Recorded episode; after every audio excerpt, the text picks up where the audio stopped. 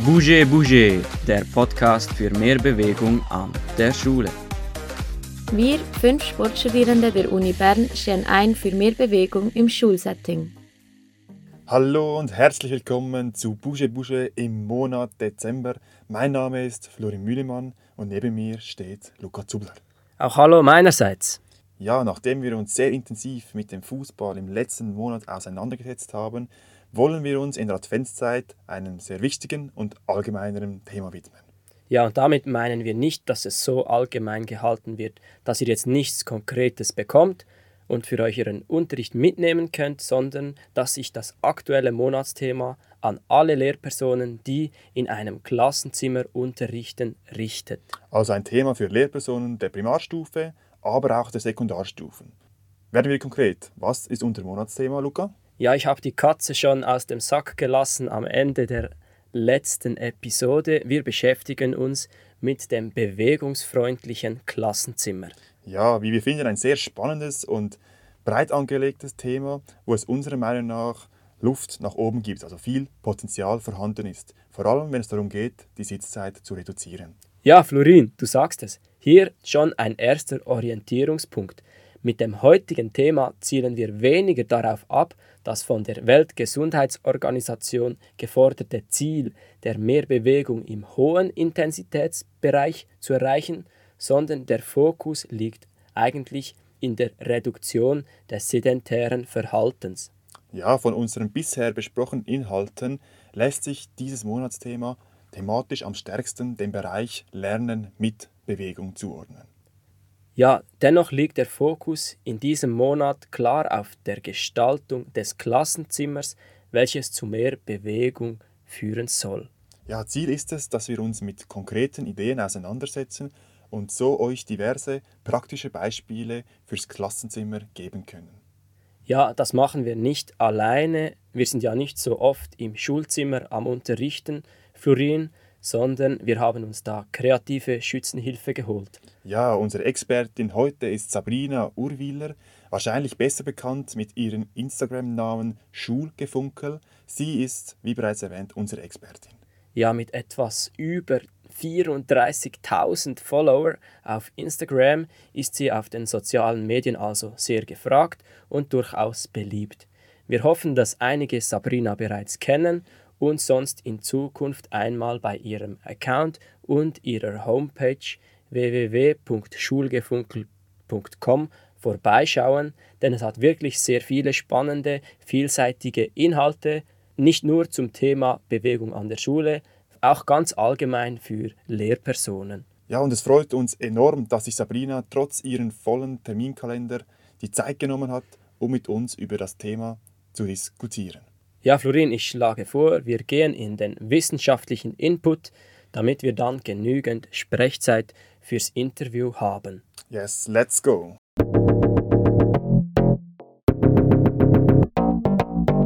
Ja, den Forschungsstand zu bewegtem Unterricht haben wir bereits in früheren Episoden versucht darzulegen. Ja, dementsprechend haben wir uns jetzt in Bezug auf das bewegungsfreundliche Klassenzimmer dafür entschieden, die wichtigsten Aussagen von damals nochmal kurz zu wiederholen, um sie euch ins Gedächtnis zu rufen. Mehrere Übersichtsarbeiten zeigen, dass bewegungsbezogene Aktivitäten im Schulunterricht effektiv zu einer höheren Bewegungszeit der Schülerinnen und Schüler führen und dass sich das also positiv auf die Zunahme der körperlichen Aktivität und auch auf die Reduktion der Sitzzeit im Schulsetting auswirkt. Ja, und was in diesem Zusammenhang auch erwähnt werden soll und was ganz wichtig ist, ist, dass die aktuellen Erkenntnisse aus der Forschung zeigen, dass die akademische Schulleistung nicht verschlechtert wird, wenn sich die Kinder und Jugendlichen im Unterricht bewegen. Zudem gibt es Belege dafür, die zeigen, dass Kinder und Jugendliche, die in Bewegung lernen, mehr Freude und Motivation haben, als solche, die dauernd sitzend den Lernstoff büffeln müssen. Ja, unsere Expertin unterrichtet nach dem Churer-Modell, weshalb wir kurz im wissenschaftlichen Input darauf eingehen wollen. Ja, bereits vorneweg, das Modell hat andere Hauptzielsetzungen als Bewegung in den Schulalltag zu bringen, doch der Grundgedanke des Churer Modell gefällt uns aus einer bewegungsfreundlichen Schulgestaltung sehr, weshalb wir dieses Modell auch in den Fokus nehmen möchten. Ja, im anschließenden Expertinnengespräch werden wir dann noch detaillierter auf die Anwendung des Churer Modells am Beispielfall von Sabrina eingehen. Das Churer Modell verfolgt die pädagogische Leitidee, möglichst allen Kindern gerecht zu werden, sodass es für die Lehrperson auch machbar ist. Eigentlich ein schöner Gedanke. Ja, dabei orientiert es sich an der Idee, dass der Übergang vom Kindergarten, wo es weniger klare Strukturen gibt und noch das Setting viel verspielter ist, dass dieser Übergang in die Schule einfacher gestaltet wird für die Kinder und dass diese Umgewöhnung den Kindern einfacher fällt. Gemäß dem Gründer des Churer Modell, Reto Töni, gibt es vier äh, relevante Punkte des Churer Modells. Ja, erstens sollte eine Binnendifferenzierung möglich sein. Das heißt, die Kinder sollen individuelle Förderung erhalten. Das kann sein nach dem Leistungsniveau, dass sie nach Interesse die Themen bearbeiten können, etc.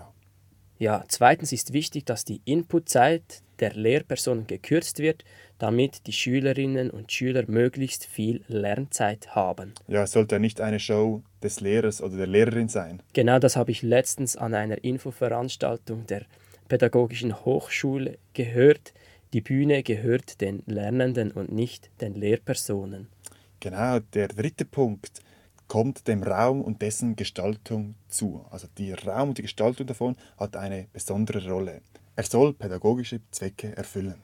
Ja, als abschließendes Ziel, es gibt gewisse Leitvorgaben im Churer Modell, aber es ist auch wichtig, dass die Lehrpersonen ganz persönlich ihr Schulzimmer gestalten können. Ja, was uns aus einer bewegungsförderlichen Perspektive sehr gut an diesem Modell gefällt, ist, dass es mit dem stereotypischen Klassenzimmer mit dem Blick nach vorne an die Wandtafel eigentlich bricht. Ja, Florin, weißt du noch, als wir das äh, in einem Seminar versucht haben?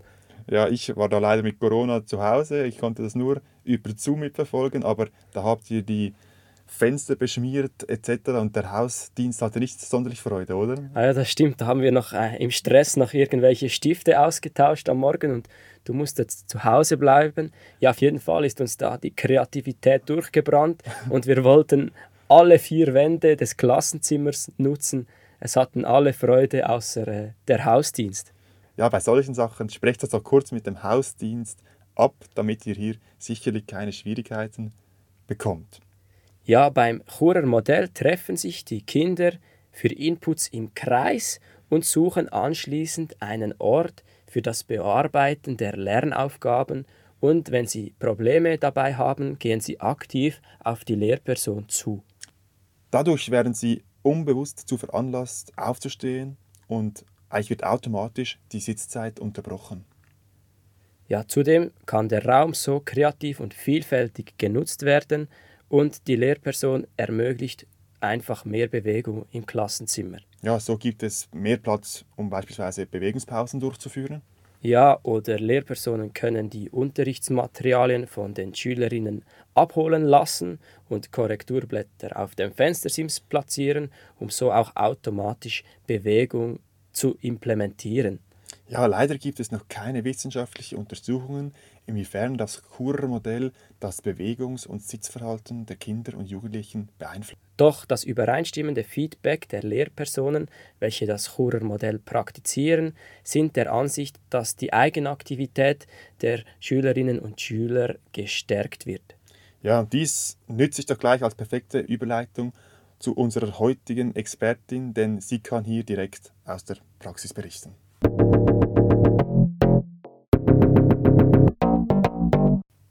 Ja, den Namen haben wir schon ein paar Mal erwähnt. Wir begrüßen Sabrina Urwiler. Sie ist seit dem Jahr 2013 Primarlehrerin an einer öffentlichen Schule in Bern.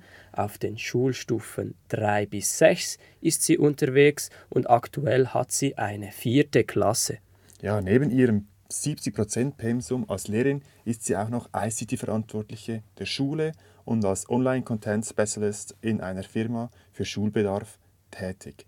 Nebenbei führt sie den Instagram-Kanal Schulgefunkel äußerst erfolgreich und gibt so der Lehrerinnen-Community Einblicke in ihren Schulalltag und hilft mit praktischen Ideen. Ja, Florin, du hast den Kontakt hergestellt, du hast dich mit Sabrina ausgetauscht. Ich musste mich dann auch schlau machen, habe ein bisschen auf deiner Homepage geforscht und ich fand deine Personenbeschreibung da so sympathisch, dass ich diese gerne kurz vorlesen würde.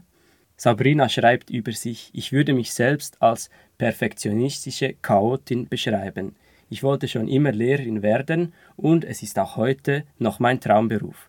Hier kann ich all meine Stärken einbringen. Ich bin kommunikativ, kreativ und warmherzig. Ich bin ein Improvisationstalent, eine Macherin, eine Optimistin. Ich denke gerne um die Ecke, suche innovative Lösungen und engagiere mich für die Schule von morgen. Ja, das sind beste Voraussetzungen, um an einem Podcast teilzunehmen. Wenn bei uns eine Stelle frei wird, kommen wir sicher auf dich zu. Gibt es etwas, was wir vergessen haben, was du gerne noch hinzufügen würdest zu deiner Person? Nein, also für mich ist das eigentlich genau so, wie ich mich selbst auch beschreiben würde eben. Und ja, herzlichen Dank für die Einladung. Ich freue mich sehr auf diesen Podcast, heute hier als Expertin da sein zu dürfen. Ja, perfekt. Dann legen wir gleich los. Auf deinem Instagram-Account Schulgefunkel haben wir dich unter anderem beim Skifahren, Skitouren und Surfen gesehen. Sind das so deine Lieblingssportarten oder was machst du denn sonst alles noch gerne? Ja, genau. Also ich bin sehr gerne auf dem Brett unterwegs, sei es auf dem Wasser, auf dem Schnee oder eben auf dem Asphalt mit dem Skateboard. Ähm, ich war aber tatsächlich sehr lange in den Ballsportarten zu Hause. Ich habe als Kind im Verein Fußball gespielt und sehr, sehr lange aktiv Handball gespielt, bis in die höchste Schweizer Liga. Also ich habe 22 Jahre lang Handball betrieben und ja, unterdessen bin ich zurückgetreten und ein bisschen passiver, ähm, aber immer noch sehr polysportiv unterwegs, eben auf dem Brett oder auch sonst mehr mit Freunden unterwegs, Skifahren, ähm, Radfahren, Wandern und so weiter. Ja, noch eine Gemeinsamkeit. Ich denke wirklich, du kannst in den Podcast kommen. Luca, du als ehemaliger Fußballer, ich als ehemaliger Handballer. Das scheint immer mehr zu passen. Nicht so erfolgreich, von meiner Seite bei dir ein bisschen anders, Luca. Aber ja, ähm, ich glaube, wir können einpacken hier von der höchsten Liga. Auch. Wage ich auch nicht zu sprechen. Ja, wir merken, du bist eine sehr äh, bewegungsbegeisterte Person. Und uns würde es wundern was für dich aus einer privaten Perspektive eben diese Bewegung bedeutet, aber dann gerade auch aus einer ja, lehrerinnenorientierten Perspektive oder einer pädagogischen Perspektive. Mhm. Also eben persönlich ist mir Bewegung durch meine eigene sportliche Vergangenheit natürlich sehr wichtig. Ich wuchs auch in einer polysportiven Familie auf. Ich durfte auch viele Sportarten ausprobieren. Deshalb eben 22 Jahre lang war Sport wirklich ein Riesenbestandteil in meinem Leben und das hat mich definitiv geprägt. Und diese Prägung kann ich natürlich auch jetzt meinen Schülerinnen und Schülern mitgeben nebst den vielen gesundheitlichen Vorteilen für den Körper, mhm. ähm, über die ihr ja in vorherigen Podcasts auch gesprochen habt, finde ich aber, dass man im Sport mega viele ähm, überfachliche Kompetenzen mhm. auch ähm, üben und lernen kann, von Selbstregulation über Emotionen, soziales Lernen, Umgang mit Niederlage und so weiter. Ja, absolut, absolut, dass du die Wichtigkeit von Sport so unterstreichst. Das macht uns natürlich Freude. Ja, wir haben auf deinem Account auch viele Einblicke in dein Klassenzimmer gesehen und wir sprechen ja jetzt übers bewegungsfreundliche Klassenzimmer. Kannst du für unsere ZuhörerInnen, welche dir jetzt noch nicht folgen, vielleicht, hoffentlich dann danach, kurz schildern, wie dein Klassenzimmer denn so aussieht und wo gibt es da Bewegungsmöglichkeiten? Ähm, ich versuche bei der Raumgestaltung darauf zu achten, dass es möglichst viele freie Flächen gibt. Also mein Zimmer ist so gestaltet, dass ich im, in der Zimmermitte eine große Fläche habe, die ich als Kreis nutzen kann, aber eben auch als Raum für Bewegung oder auch eben für Bewegungspausen. Und weiter gibt es bei mir verschiedene Arbeitsplätze. Also die Kinder müssen nicht nur an den Tischen sitzen. Ich habe verschiedene Möglichkeiten des dynamischen Sitzens, Wackelhocker oder Balancierkissen, Balancierbretter. Und so dürfen die Kinder im Verlauf eines Schulmorgens eben auch verschiedene Sitz- oder Stehpositionen einnehmen beim Lernen. Und da kommen wir auch später noch darauf, was genau ich für Material vielleicht ähm, in meinem Zimmer habe. Was noch speziell ist, ich habe ein individuelles Pausenangebot in meinem mhm. Zimmer fix installiert. Das heißt, die Kinder können jederzeit, wenn sie eine Bewegungspause brauchen, diese selbstständig auch einfordern und eben nutzen. Das also ein Kind individuell für sich oder dann kommt die Anfrage und dann macht die ganze Klasse? Nein, genau, wirklich ein individuelles Angebot. Jedes Kind kann pro Lektion eine Bewegungspause oder eine Entspannungspause einbauen. Mhm. Und wird diese rege genutzt von den Kindern oder ist das eher ja, eine Zurückhaltung zu spüren? Nein, das wird sehr rege genutzt, okay. also eigentlich fast von allen Kindern, weil eben die Konzentrationsspanne ist bei den Kindern in diesem Alter natürlich nicht 45 mhm. Minuten, mhm. also die brauchen dazwischen eine Pause und es wird wirklich so erfahrungsgemäß nach 15 bis 20 Minuten nutzen die Kinder diese Gelegenheit, dass sie eine individuelle 5 Minuten Pause machen können. Und wie nimmst du dann den Unterricht nach dieser Pause wahr? Ist es dann ja, was man viel auch hört, nicht lauter, weil dann kommen sie aus der Bewegung zurück und sind irgendwie vielleicht nicht mehr gerade beim Thema oder wie sieht das bei dir im Klassenzimmer aus? Ja, da gibt es natürlich ähm, Regeln, an die sich die Kinder halten müssen und das thematisiere ich auch mit mhm. ihnen, eben genau, dass sie nach der Pause wieder ruhig ins Zimmer kommen müssen und die Arbeit wieder aufnehmen sollen. Ja, und mit diesen paar Regeln klappt das wirklich eigentlich sehr gut und ich bin erstaunt, wie gut die Kinder auch wissen, was für eine Pause ihnen gerade gut tut. Ist das okay. eben eine bewegte Pause draußen rumrennen oder Seilspringen? Oder brauchen Sie vielleicht kurz eine Entspannungspause in der Leseecke, etwas Ruhiges? Mhm. Wenn ich jetzt an mich in der Primarschule zurückdenke, dann hätte ich das vielleicht ausgenutzt. Ich hätte alle fünf Minuten eine Bewegungspause gemacht. Wie handelst du das? Genau, also auch da gibt es natürlich Regeln. Grundsätzlich hat jedes Kind pro Lektion eben eine Pause zusätzlich, ähm, mhm. die es einsetzen darf. Aber es gibt natürlich Kinder, die, die brauchen mehr Pause. Kinder beispielsweise mit ADHS, die einen großen mhm. Bewegungsdrang mhm. haben und gar nicht ins Lernen kommen würden. Die dürfen auch zwei Pausen pro Lektion machen und das ist auch so kommuniziert. Also das ist transparent, das weiß die Klasse, dass dieses Kind vielleicht zwei Pausen sich nehmen darf. Mhm. Wenn ich es mir als Lehrperson vorstelle, ich würde das gerne einführen. Es tönt ja eigentlich toll, ich nehme an, es ist eine Kiste, wo die Kinder sich bedienen dürfen. Eigentlich ist der Aufwand jetzt hier für die Lehrperson dann nicht mehr so groß, wenn es mal am Laufen ist. Wie hast du das Ganze eingeführt? Was für Schritte braucht man hier, die, ja, an die man denken muss, damit es dann nachher auch wirklich funktioniert und es nicht ausgenutzt wird? Genau, also ich arbeite mit ähm, einer Visualisation, das heißt, die Pausen, die gewählt werden können, hängen mit Bildern an der Tafel und jedes Kind hat einen Magneten mit seinem Namen drauf. Das heißt, sie können eigentlich den Magneten dorthin hängen zu dieser Pause, die sie gerade machen. Und so sehe auch ich immer, welche Kinder sind gerade am Pause machen oder auch die Klasse sieht, oh, die sind an der Pause. Und Zusätzlich habe ich Timer, Sanduhren und mhm. Timer, die eben auf fünf Minuten gestellt werden können, mhm. sodass die Kinder selbstständig eben ohne meine Hilfe ähm, diese Pausen machen können. Und bei der Einführung, das würde ich in einem Klassenrat am besten besprechen, vielleicht auch mit den Kindern besprechen, warum sind individuelle Pausen wichtig oder gut. Einige können 30 mhm. Minuten konzentriert arbeiten, mhm. andere nur 10. Und dann auch gemeinsam Regeln ähm, definieren, eben eine Pause pro 45 Minuten. Ich denke, das ist ganz wichtig, dass man solche Rituale mit der Klasse oder auch auf ja. die Klasse angepasst macht. Mhm. Du hast bereits angesprochen, wir gehen wahrscheinlich noch auf die Materialien ein. Jetzt, wenn wir gleich bei diesem Thema sind, was ist dann in dieser Kiste vorhanden? Genau, also Springseile gibt, hast du erwähnt, genau, sonst noch? Was? Es gibt Springseile, das ist eine Pause, es gibt Jonglierbälle und Softbälle, die benutzt werden dürfen. Und sonst sind es aber auch ähm, Pausen, die kein Material brauchen, also eben ums Schulhaus rennen oder mhm. einmal alle Treppen hoch und wieder runter rennen ähm, oder eben eine Entspannungsübung. Da hat es zum Beispiel eine Kartei mit ein paar Beispielideen oder die die Kinder kennen. Ja, es braucht gar nicht so viel Material, wie man mhm. vielleicht denkt, wenn man bewegungsfreundliches Klassenzimmer hört. Mhm. Ich würde gerne nochmals auf das Churer Modell eingehen. Wir haben das im wissenschaftlichen Input kurz thematisiert. Du unterrichtest ja ebenfalls damit. Und wie nimmst du das genau wahr um jetzt Bewegung im Klassenzimmer ähm, zu fördern durch das Churer Modell? Wo siehst du da Chancen?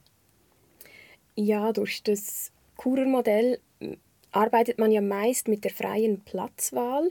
Ich habe das nicht ganz so frei. Also die Kinder haben bei mir noch fixe Plätze, die sie am Morgen zuerst mal wahrnehmen, weil einfach sonst mhm. für viele Kinder das eine Überforderung ist. Im Verlaufe des Schulmorgens dürfen aber die Plätze mehrmals gewechselt werden. Also so haben die Kinder schon automatisch mehr Bewegung drin. Sie sitzen nicht einfach passiv hinter den Schulbänken, hinter den Reihen. Und wie vorhin auch schon gesagt, also sie dürfen auf dem Boden liegend, balancierend auf einem Kissen, ähm, stehend, frei sich im Raum bewegen beim Lernen. Und man könnte vielleicht jetzt denken, das gibt eine Unruhe, aber weil mhm. sich die Kinder das so gewohnt sind und das auch wirklich leise eigentlich ausführen, stört das überhaupt nicht. Und so haben sie dadurch schon mal mehr Bewegung. Mhm. Aber auch die Rhythmisierung im Churer Modell. Es finden immer wieder Inputs im Kreis statt oder sogenannte Kurse. Mhm. Und eben da trifft man sich wieder im Kreis. Also die Kinder stehen auf, kommen zu mir. Und ich habe dort bewusst keinen fixen Stuhlkreis, sondern eben eine große Fläche, dass wir mhm stehen können, währenddem ich irgendetwas ähm, erkläre beispielsweise. Auch dort haben wir wieder mehr Bewegung oder wir können balancieren. Und eben, es lässt auch mehr Raum für die individuellen Pausen, die wir vorhin besprochen haben, weil die Kinder nach diesen Inputs, die ja nur sehr kurz mhm. dauern, 10, 15 Minuten, mhm. und dann gehen sie wieder selbstständig an die Arbeit. Und dann können sie eben diese individuellen Pausen nutzen. Mhm. Und das, da sehe ich große Chancen, als wenn man einfach Frontalunterricht macht und die Lehrperson erklärt eine Lektion lang, dann würde das stören, wenn andauernd Kinder Pausen machen würden. Ja, und eben bei diesem Kura-Modell, was ich sehr schön finde, bei der Beschreibung davon, ist ja wirklich, dass eigentlich Raum geschaffen wird. Also es ist wirklich, genau. man hat genau. diesen ja, im Video Lehrvideo steht immer so ein Sitzkreis, da lässt sich darüber diskutieren, da habe ich gedacht, wäre schön, wenn dort Stehkreis oder etwas stehen genau. würde. Aber es ist wirklich viel Platz eigentlich vorhanden, um wirklich Bewegung hineinzubringen, sei es in Form von Bewegungspausen oder ja, eben irgendwie einfach diese unbewusste Bewegung für die Kinder reinzubringen, weil ich denke, viele merken auch gar nicht, wenn sie dann aufstehen und wieder irgendwo hinlaufen. Das ist wirklich eigentlich, ja, man kann sagen, die Kinder ein bisschen gesteuert, aber ja. völlig unbewusst und überhaupt nicht, genau. dass es genau. aktiv irgendwie ja. mitzudenken ist. Du hast gesagt, das funktioniert sehr gut. Braucht es denn eine Angewöhnungsphase für die Klasse oder war das von Anfang an? Weil das ist ja je nachdem, wo man vorhin in der Schule war, bei welcher Lehrperson, ist das ja wie Tag und Nacht. Mhm. Genau, also ist noch eine spannende Frage, weil das Kurer-Modell von Reto Töni ist ja eigentlich genau aus dem Kindergarten entstanden, weil dort sind mhm. sich die Kinder eben gewohnt, sich frei im Raum zu bewegen und bewegen zu dürfen.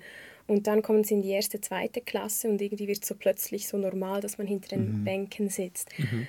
Und ja, ich jetzt auf meiner dritten, vierten Klasse, die kamen von einer ähm, Klasse, da war das Kurmodell nicht ähm, vorhanden vorher und deshalb braucht es natürlich eine Einführungsphase, auch mit den vielen flexiblen Sitzmöglichkeiten, die sind zu Beginn natürlich super beliebt ja. und sollen und dürfen auch ausprobiert werden und ja, wird vielleicht am Anfang auch ein bisschen mhm. missbraucht in dem Sinne, aber es ist auch gut, dass die Kinder merken, was hilft mir beim Lernen und ja, es ist wie bei allem, es braucht eine sorgfältige Einführung und je nach Klasse dauert das länger oder geht eben schneller. Mhm. Und wie ist es dann mit den Eltern? Also wie stehen diese dahinter? Ich nehme an, da gibt es auch ganz unterschiedliche Feedbacks. Die einen sind vielleicht eher skeptisch. Wie handhabst du das? Oder wie ist da das Feedback? Mm, tatsächlich habe ich noch kaum irgendwie negatives Feedback gehört. Okay. Im ja. Gegenteil, es ist vielleicht eher eine Aufklärung. Also ich zeige mhm. immer am Elternabend auch Videos, wie wir arbeiten, wo die Eltern auch die Kinder eben sehen bei der Arbeit, weil es für viele vielleicht schon auch fremd ist, weil sie sich mhm. eben gewohnt sind, aus der eigenen Schulzeit in Reihen zu sitzen und Lernen eingetrichtert zu bekommen.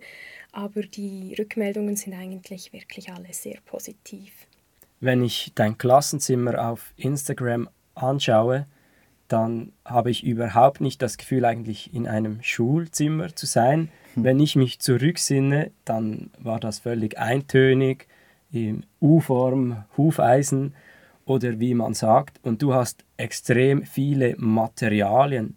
Wie kommst du zu diesen? Musst du die selber bezahlen? Wie, wie funktioniert das? Genau, ja. Also zum Glück muss ich die nicht alle selbst bezahlen.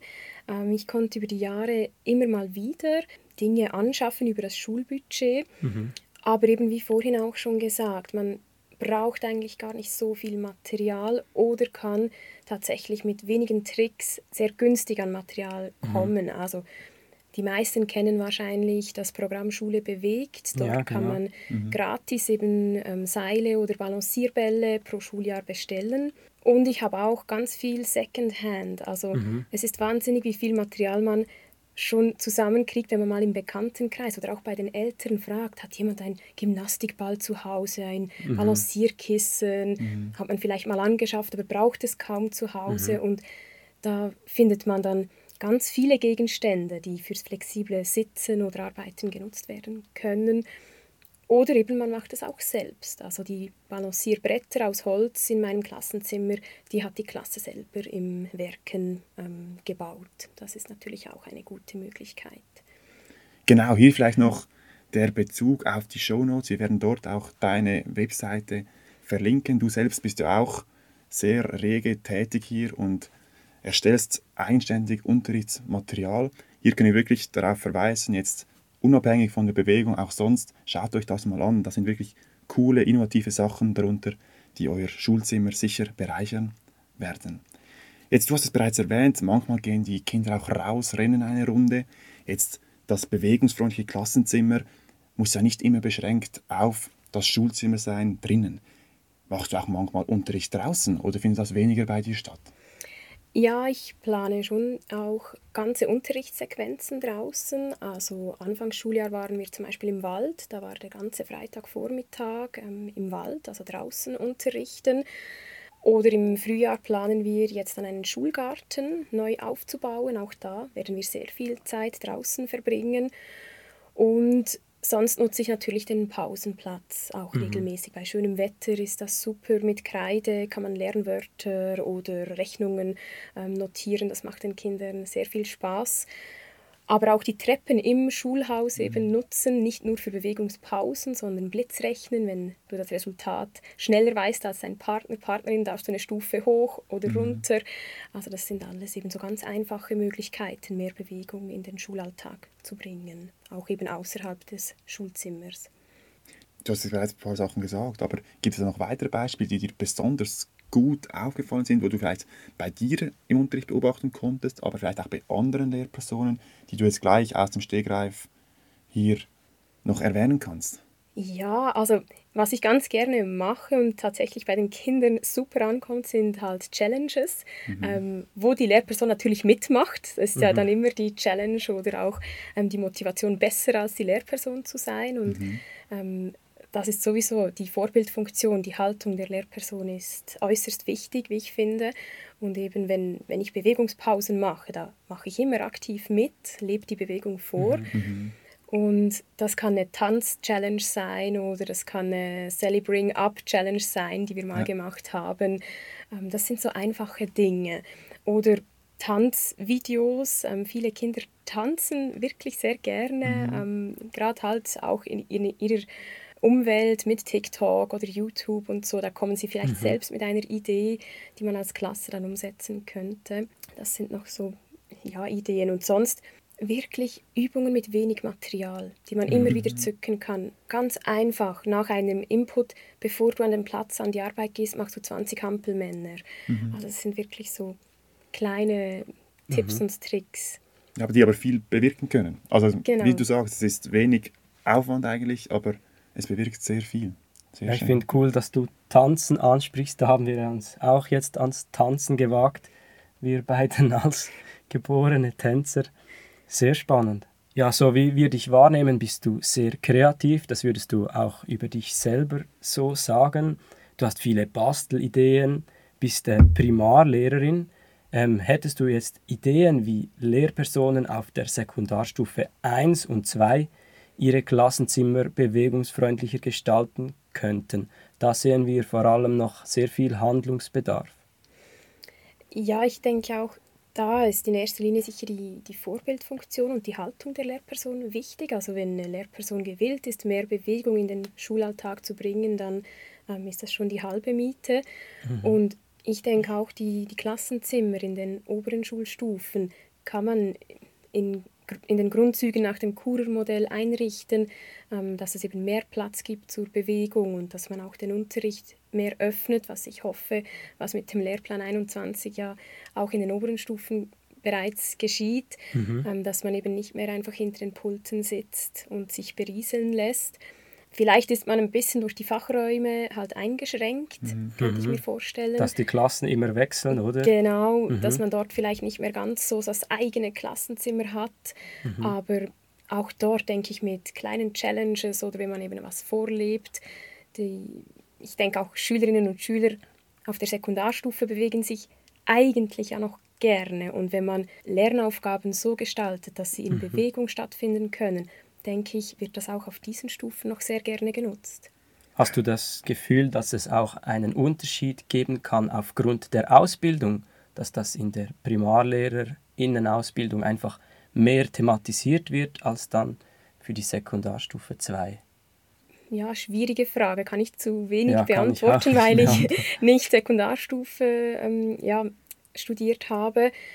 Bei uns in der Primarstufe, an der Ausbildung, wurde es jetzt auch nicht so mhm. stark thematisiert. Eben ich denke, es ist schlussendlich ähm, die Haltung der Lehrperson, die eben das ausmacht. Also wenn jemand eben wirklich gewillt ist, dann egal was man in der Ausbildung mhm. gelernt hat, dann kann man das umsetzen, mhm. mehr Bewegung im Schulalltag. Ich glaube vielleicht doch, ah, ich weiß es nicht, aber ich kann mir vorstellen, dass es gerade in der Sek 1 und Sek 2 Stufe vielleicht auch wichtig ist, dass dort wirklich das von der ganzen Schule eher getragen wird. Wie, wie du gesagt hast, Sabina, man hat nicht mehr das eigene Klassenzimmer, sondern die Schülerinnen und Schüler wechseln mhm. eigentlich zu einem im Zimmer und wenn das von der Schulleitung und das ganze Schule getragen wird, zum Beispiel dieses Kurenmodell, dann ist es vielleicht auch in der Breite mehr akzeptiert. Klar, wahrscheinlich in der Chemie oder sonst irgendwo ist es schwierig mit den Labors, aber dass grundsätzlich dieses Bewusstsein vorhanden ja. ist, könnte ich mir noch vorstellen, dass das hilft, ohne jetzt da die Wissenschaft dazu zu kennen. Mhm. Aber so wie du das erzählt hast, könnte ich mir vorstellen, dass das sicher helfen würde. Ja, ich habe es auch versucht beim Französischunterrichten an der Sekundarstufe 2 und die Schülerinnen reagieren am Anfang schon speziell darauf, weshalb müssen wir jetzt stehen und so. Aber wenn man es ihnen erklärt, dann verstehen sie es ja wirklich auch und die Lektionen waren dann eigentlich wirklich positiv. Mhm. Aber also. man will sie dann auch ja nicht zu etwas zwingen in diesem Alter, dass ich dann vielleicht die Schwierigkeit, sie möchten selber entscheiden können. Ja, da wäre dann ein, eine bewegungsfreundliche Einrichtung sicherlich hilfreich. Mhm. Ja, wir von Bouge Bouche sind ja über deinen Instagram-Account Schulgefunkel auf dich aufmerksam geworden. Und jetzt völlig unabhängig von der Bewegung wollen wir dir auch die Chance geben. Was zeigst du dort auf diesem Kanal? Was gibt es dort, was die Lehrpersonen beziehen können? Oder was ist die Idee dahinter? Ja, also man findet Einblicke in den Schulalltag einer Primarlehrerin und ich zeige sehr vielseitige Einblicke eigentlich. Das ist von Klassenraumgestaltung über Tipps rund ums Classroom-Management, Bastel, Spiel, Buchtipps ähm, und ja, vieles mehr. Ich zeige bewusst, wie es ja auch der Name Schulgefunkel sagt, eigentlich die funkelnden Seiten des Berufs. Es ist eine Sammlung somit an Highlights und ich möchte damit andere Lehrpersonen, vielleicht auch werdenden Lehrpersonen, die schönen Seiten des Berufs aufzeigen. Und meine Motivation ist eigentlich die, die Wertschätzung, die ich auch in, zurückerhalte und den Austausch, den ich hier erfahre. Also es ist schön, wie ich wirklich auch schon spannende und anregende Begegnungen hatte über Instagram mit Gleichgesinnten. Mhm. Ähm, das ist ja eigentlich so meine Motivation, die mich antreibt, da weitere Ideen auch zu teilen. Und ich bin Fan von Sharing is Caring. Wenn ich schon mir die Gedanken gemacht habe über mhm. ein Projekt und das heißt wirklich richtig gut gelungen, warum sollte dann nicht eine andere Lehrperson davon profitieren können? Ja, ich denke, diese Motivation, die spürt man auch, wenn man auf deinen Social Media Kanälen unterwegs ist. Also uns ist es so gegangen, wir haben da wirklich ja. gedacht, hoppla, da ist jemand dahinter, der mit sehr viel Leidenschaft dabei ist und das wirklich ja, nicht nur als Hobby macht. Was ich dann gelesen habe, dass wirklich nur noch ein Hobby ist, natürlich ein bisschen professioneller mittlerweile, da du auch klein gestartet hast, da ist wirklich ja, da gibt es sicher einiges zu tun. Ja, ich konnte mich auch inspirieren. Ich fand diese Stapelsteine, die fand ich mega. Ich habe mir jetzt so einen gekauft. Ich habe dann gemerkt, es braucht eigentlich mehr als einen, dass ich sie dann aufeinander, aufeinander genau. legen kann. Es funktioniert ein bisschen wie ein Balancebrett und man kann dann so einen Sitz draus machen und ein Brett drauflegen. Also das fand ich einfach mega und ich habe gedacht, das kann ich auch in den Sportunterricht mit einbeziehen und deswegen zum Ausprobieren habe ich mir so einen angeschafft, ja.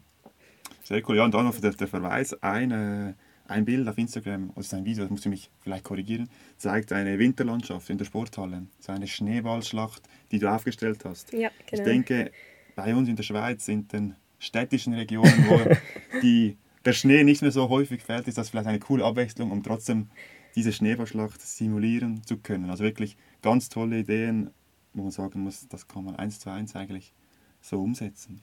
Von wo hast du diese Informationen erhalten? Du sagst, es ist deine eigene Einstellung, dein Verhalten, das treibt dich an, aber ja, von irgendwoher musst du diese Informationen auch beziehen, weil vieles also ich nehme jetzt nicht an, dass du jetzt alle unsere Podcasts vorher kurz durchgehört hast, weil das ist ja schon viel vorher dahinter. Von wo beziehst du das? Oder?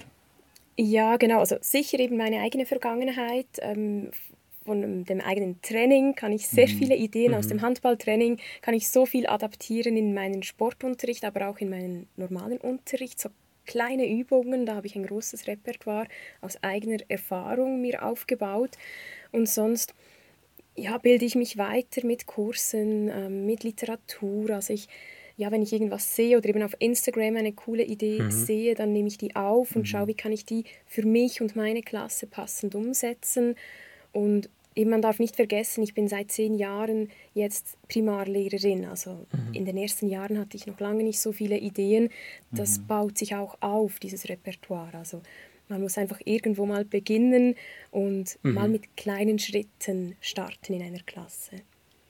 Ja, nach all diesen Fragen, die wir gestellt haben, gibt es etwas, das wir vielleicht vergessen haben, was du wichtig findest, was wir noch thematisieren, ansprechen sollten? Ja, vielleicht anschließend könnte ich noch mitgeben, dass schlussendlich ein bewegungsfreundliches Klassenzimmer eigentlich ein Ort ist, an dem Bewegung vorgelebt wird und somit eigentlich feste Rituale eigentlich wichtiger sind als die Raumausstattung oder die Zimmereinrichtung, weil die kann man ja nicht immer vielleicht so beeinflussen, wenn man eine große Klasse hat und tatsächlich wenig Bewegungsraum schaffen kann, dass man eben mit festen Ritualen für mehr Bewegung sorgen kann. Und da ist wieder einmal die Haltung der Lehrperson, glaube ich, wichtiger als ganz viel Bewegungsmaterial im Klassenzimmer zu haben. Was wäre ein Ritual, das du verfolgst? Ähm, bei mir sind im Moment eben tatsächlich ähm, so Challenges sehr beliebt. Also wir machen eigentlich jede Woche oder vielleicht alle zwei Wochen eine Challenge, die wir als gemeinsame Bewegungspause nutzen und mhm. dann üben und die Kinder vielleicht auch mich wieder herausfordern. Ähm, genau, das sind so aber gibst du diese, diese Challenges in die Klasse rein oder darf die Klasse auch selbst Challenges erfinden und dann so eigentlich dich herausfordern? Genau, also das ist auch der Sinn und Zweck. Zu Beginn des Schuljahres bringe ich meistens irgendeine Challenge mhm. und sage, hey, wer schafft so viele ähm, Hampelmänner oder in welcher mhm. Zeit schafft ihr das? Und dann kommt das eigentlich automatisch von den Kindern mhm. und kommen mit Challenges, ja, kannst du das und, und so. Also da sollen unbedingt die Kinder mitdenken und eigene Challenges bringen, die dann als Klassen-Challenges umgesetzt werden. Ja, ich denke nicht, dass dir die Ideen ausgehen, aber falls das so wäre, wir bringen ja jeden Mittwoch eine Bewegungs-Challenge, ein Video. Vielleicht hast du da etwas gefunden, was man ja auch mal mit deiner Klasse versuchen könnte. Auf jeden Fall, ja, das schaue ich mir gerne an. Ja, vielen, vielen herzlichen Dank, Sabrina, für dieses sehr spannende Gespräch, sehr aufschlussreiche Gespräch auch. Ja, ich würde mich auch äh, gerne bedanken. Das war wirklich sehr cool. Ja, zum Abschluss haben wir noch unsere Holy Question. Wenn wir sie nicht vergessen, manchmal passiert das. Sorry, das letzte Mal äh, war ich äh, vielleicht ein bisschen zu fest nervös. Ich, ich, es ist vergessen gegangen. Ja, ja, das ist alles gut. Dann stelle ich mich doch jetzt.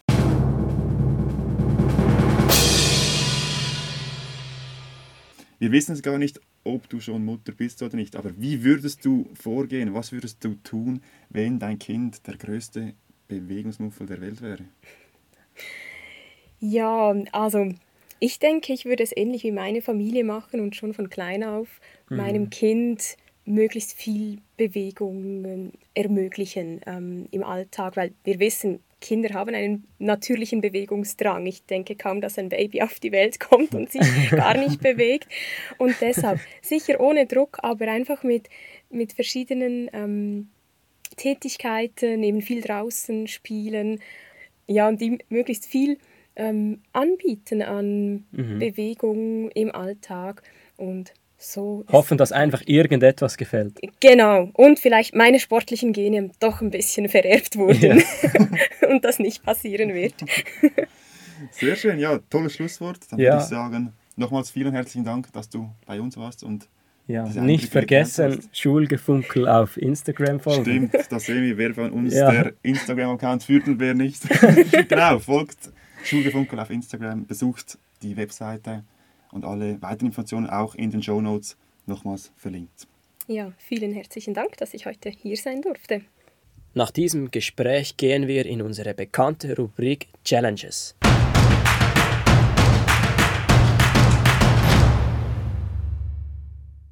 Ja, den ganzen Monat haben wir Challenges aufgenommen, wo es wirklich um das Klassenzimmer geht. Das heißt, es sind Bewegungschallenges, die ihr im Klassenzimmer ausführen könnt. Genau, wir haben da einmal auf einer Instagram-Story gefragt, welche Art von Challenges ihr euch wünscht. Und das war ein Anliegen, dass wir direkt im Klassenzimmer die ein oder andere Challenge aufnehmen. Ja, und genau wie wir im Gespräch mit Sabrina gehört haben, setzt sie auch sehr stark auf diese Challenges zusammen in der Zusammenarbeit mit den Kindern selbst. Wie bekannt kommen unsere Challenges immer mittwochs auf unserer Webseite und auf dem Instagram-Kanal heraus. Genau, nochmal kurz unsere Webseite www.bougebouge.ch und unser Instagram-Account bougebouge Podcast. Jetzt möchten wir euch noch einen Ausblick auf den Adventsmonat Dezember geben.